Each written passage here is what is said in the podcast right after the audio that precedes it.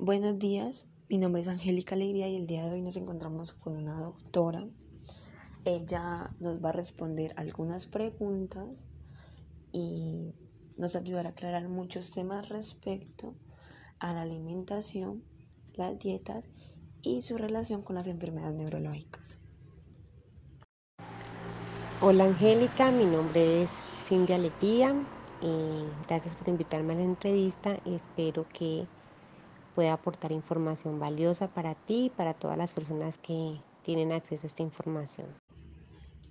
Perfecto, Cindy. Vamos a comenzar con la primera pregunta que es ¿cómo explicaría el término dieta?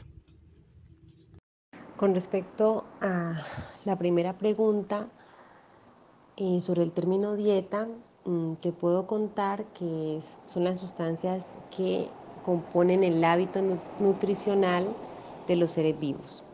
Obviamente esa dieta varía eh, en las personas de acuerdo a su cultura, a la región donde viven y la idea es que sea saludable y que pueda aportar eh, las calorías y los nutrientes necesarios para que el cuerpo pueda desarrollar sus funciones de la mejor manera posible. Entendemos. Ahora seguimos con la segunda pregunta que es, ¿por qué cree usted que las enfermedades neurológicas están tan estrechamente relacionadas con la alimentación? Eh, en referencia a la segunda pregunta, te puedo decir que eh, las enfermedades neurológicas están asociadas a la alimentación, puesto que muchas de ellas están relacionadas con deficiencias de vitaminas, ¿sí? principalmente eh, la del complejo B. Entonces, eh, la respuesta es sí. Eh, la alimentación está relacionada íntimamente em, teniendo en cuenta que el déficit de esas vitaminas puede causarla. Aunque recordemos que también eh, hay, no todas las enfermedades neurológicas están asociadas a la dieta. Hay otras que son hereditarias y hay otras enfermedades que son multifactoriales. ¿Cree usted que ciertos hábitos alimenticios son los causantes de las llamadas enfermedades neurológicas? En cuanto a la pregunta número 3, eh, ciertos hábitos alimenticios sí pueden estar relacionados con la aparición de enfermedades neurológicas, como ya te había mencionado, eh, un déficit en el consumo de vitamina B12, tiamina, riboflavina, eh, que se encuentran en los alimentos, puede desarrollarlas. Entonces, digamos, si tenemos una dieta pobre en los alimentos que contienen este tipo de vitaminas, entonces podemos em, contribuir a que aparezcan este tipo de enfermedades. ¿Qué tipos de alimentos consideras que es mejor evitar para prevenir esas enfermedades?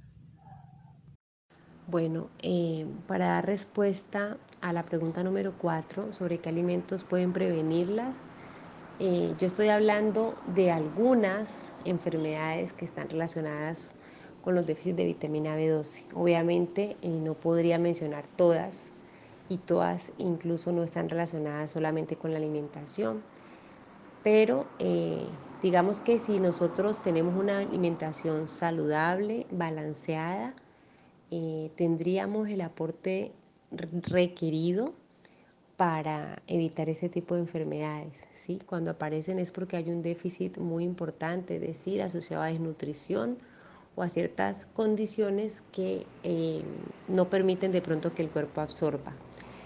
Como te digo, estoy hablando en el caso de, de las enfermedades relacionadas con el déficit de vitamina B12, que es lo que está comprobado científicamente. ¿sí? Mm, puede ser que haya otro déficit de otros alimentos que puedan eh, inducir a la aparición de otro tipo de enfermedades, pero digamos que estas son las que están estudiadas más ampliamente. En caso de que la enfermedad esté presente, ¿qué alimentos serían esenciales para llevar un control? Con respecto a la pregunta 5, digamos que cuando hay un déficit de una vitamina o, una sustancia esencial para el cuerpo, debemos suplirla eh, de manera inmediata, ¿sí? Y cuando necesitamos eh, algún soporte nutricional, pues en ese caso lo ideal es em, remitir al paciente a la nutricionista para que ella le pueda dar, eh, digamos, una guía detallada de los alimentos que debe consumir de una forma más específica. ¿Cuál es su punto de vista frente a aquellas comidas que están categorizadas como nocivas y o saludables?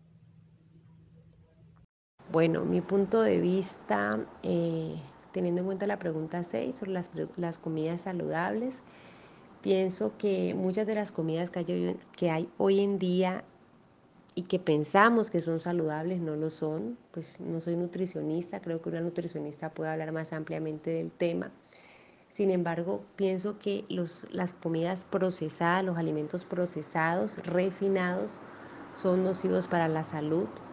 ¿sí? Debemos eh, inclinarnos más por lo natural, por lo orgánico, sobre todo, pues digamos hablando en términos generales, las grasas, eh,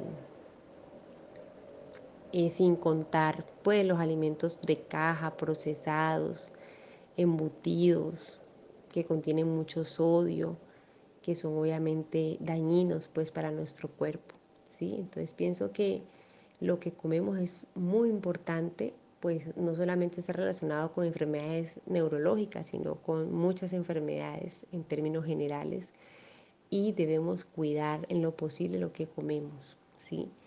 Eh, hay mucha información actualmente sobre el tema y hay médicos que se especializan en ese tipo de, de, tema, ¿sí? relacionado con la nutrición, porque ahora se han cambiado muchos paradigmas en cuanto a eso. Ya se han reinventado muchas eh, normas que habían y lo que antes consideramos sano hoy ya no lo es tanto. Entonces pienso que hay mucho, mucho, hay mucha información nueva referente al tema de la alimentación y obviamente entre más estudiamos sobre eso, pues nos damos cuenta de que, de que debemos volver a lo natural, a lo orgánico. Eh, y de esa forma estaremos consumiendo alimentos frescos, saludables, que van a contribuir a que tengamos una mejor salud.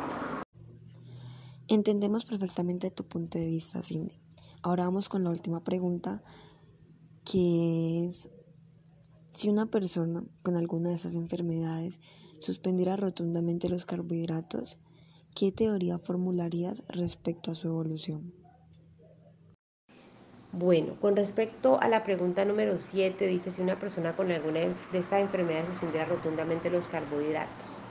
Mm, no sé lo que podría pasar, porque los digamos que en términos generales una persona con enfermedad o no neurológica eh, va a activar otras vías para producir energía.